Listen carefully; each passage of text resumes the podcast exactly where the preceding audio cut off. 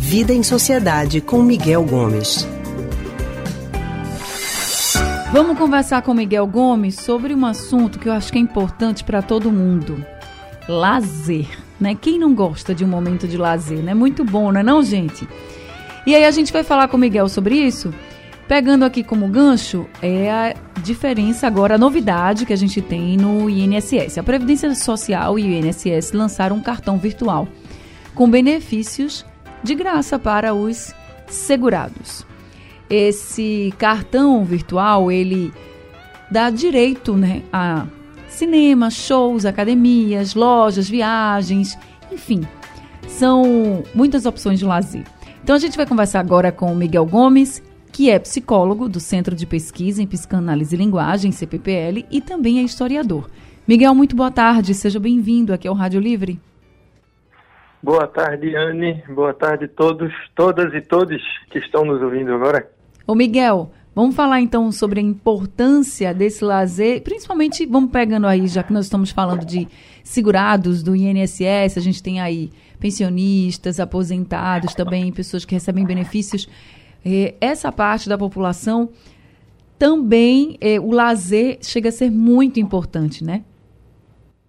Para todo mundo, né? A gente precisa de lazer para poder é, viver certas dimensões da vida que o trabalho não nos oferece. Né? A gente pode comparar assim com a atividade lúdica da criança, né? as brincadeiras da criança. A criança precisa brincar. Você imagina uma criança que nunca brinca. Né? A gente tem que logo dizer que ela está doente, que tem alguma coisa errada. Uhum. Então, o adulto também precisa desse espaço da brincadeira, que para a gente muitas vezes vai para o lado do lazer, né? As atividades que nos dão prazer, e aí, enfim, existem mil formas de a gente conseguir isso. Então, isso é muito importante para todo mundo. E a, a proposta que o INSS começa a desenvolver agora, né, com esse cartão, visando os seus beneficiários, que é uma população que normalmente tem uma renda menor, é de muita valia, porque a gente observa na nossa própria cidade que nos bairros periféricos, né, onde a maioria das pessoas tem uma renda baixa, a gente tem poucos espaços de lazer. E aí esses, esse benefício pode favorecer com que essas pessoas vão em busca de atividade de lazer, né, ainda que não seja ali no seu bairro, mas vão ter um, vai ter um custo menor porque vai estar sendo oferecido gratuitamente.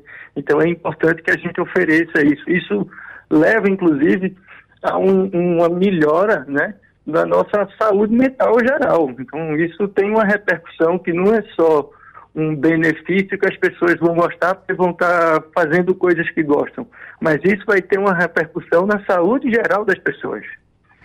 Inclusive, eu ia tocar nesse ponto assim com você, quando a gente fala de criança, que é importante brincar, é, se você deixar a criança para brincar, até sozinha ela brinca, né? E ela se diverte, enfim, é, é muito engraçado. Já os adultos, não. A gente tem mais essa dificuldade, né? De, vamos dizer assim, o lazer para o adulto muitas vezes é diferente, assim, não é tão fácil quanto da criança. E você sente também uma certa resistência ou as pessoas achando assim, ah, isso é besteira, eu não preciso disso não, não dá tanto valor ao lazer enquanto não tem, mas quando tem, claro, todo mundo sabe o benefício, mas enquanto não tem, deixa sempre para o último lugar, Miguel? É, é uma coisa que se a gente, enquanto adulto, não tiver o hábito de cultivar, a gente vai perdendo isso e nem se dá conta. Porque no nosso mundo hoje, a atividade profissional, né, o trabalho, a história do ter que ganhar dinheiro até para sobreviver, em muitos casos, acaba tomando uma dimensão tão grande na nossa vida que a gente perde o hábito de brincar, perde o hábito de ir em busca de algo que nos dê lazer. Porque o que é que é o lazer? O que é que é o brincar? É você fazer alguma coisa que você gosta, não porque você vai ganhar alguma coisa mais na frente, mas porque você está gostando no fazer. É o estar tá naquela atividade que já é o prazer não precisa que venha um benefício depois, como por exemplo, eu posso trabalhar numa coisa que eu não gosto porque vou ter o benefício de ganhar dinheiro. No lazer, não. Eu estou fazendo aquela atividade porque o fim já me é o suficiente. Então, se eu estou sei lá, uma atividade de lazer que eu gosto. Se eu botei o sapato e fui dar uma corrida, uma caminhada pela cidade, eu não estou fazendo isso porque eu quero ir em busca de uma saúde melhor, porque isso faz bem para a saúde. Eu estou caminhando porque eu gosto de caminhar. Então, sabe, o, a atividade já é o fim. Então, o lazer, eu acho que tem muito essa dimensão, né? E aí, se a gente não cuida para a gente ter um tempo, para a gente ter um espaço para fazer isso, e aí esse cartão pode ajudar, a gente acaba se descuidando e não fazendo.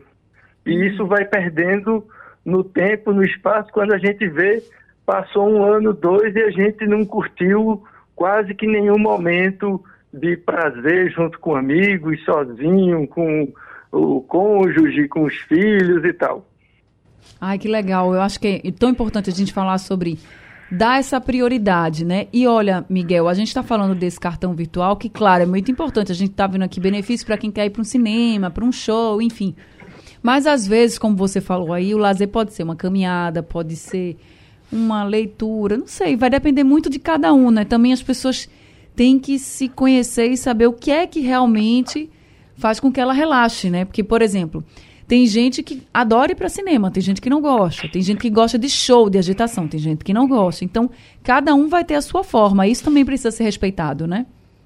Claro, cada um vai encontrar seu jeito, né? Um vai gostar de ler, outro vai gostar de atividade física.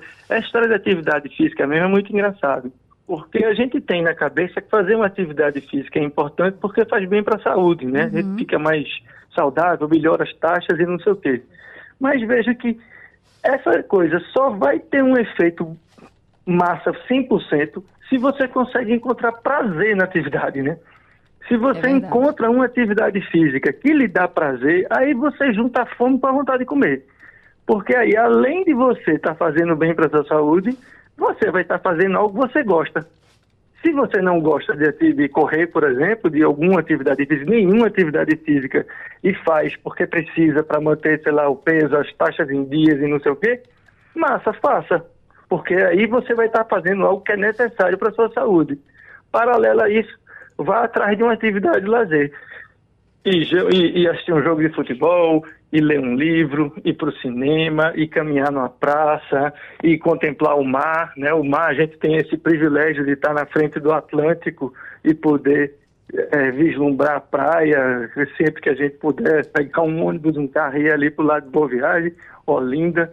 Então, assim, o importante é a gente encontrar uma atividade que nos dê prazer em si mesma, que a gente não precise ficar esperando que alguma outra coisa aconteça para que aquilo me dê prazer. A atividade fim é a atividade que dá prazer. Tá certo, Miguel. Muito obrigada. Olha, você, eu acho que você abriu aqui a mente de muitas pessoas, dizendo assim, olha, é muito importante que a gente também tenha esse lazer, né? Às vezes não vai precisar de dinheiro não, tá? Porque às vezes também a gente começa a associar, né, que o lazer só quando a gente tem dinheiro. Por isso que muitas pessoas mais simples dizem assim, ah, a praia é o nosso lazer, né? Porque não precisa ir de muito dinheiro para chegar na praia e você consegue curtir o dia. E é isso, acho que você tem que encontrar o que você gosta de fazer e ir fazer. Dá, se dá esse direito de fazer. Tá aí Miguel falando que faz muito bem pra gente. Miguel, muito obrigada, viu? Por mais essa reflexão aqui, dando esse conselho tão importante para a gente já começar a semana bem. Tá, Joiane, um abraço para todo mundo. Eu que agradeço e até semana que vem. É isso, Miguel Gomes com a gente até semana que vem, Miguel.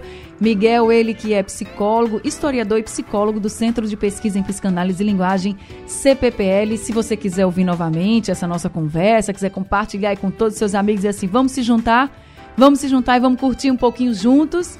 Fiquem à vontade, viu? As nossas entrevistas, das nossas colunas, como Vida em Sociedade aqui com Miguel Gomes, também o consultório do Rádio Livre, tudo fica lá no nosso site, radiojornal.com.br e você também encontra nos aplicativos de podcast, Spotify, Google e Apple Podcast.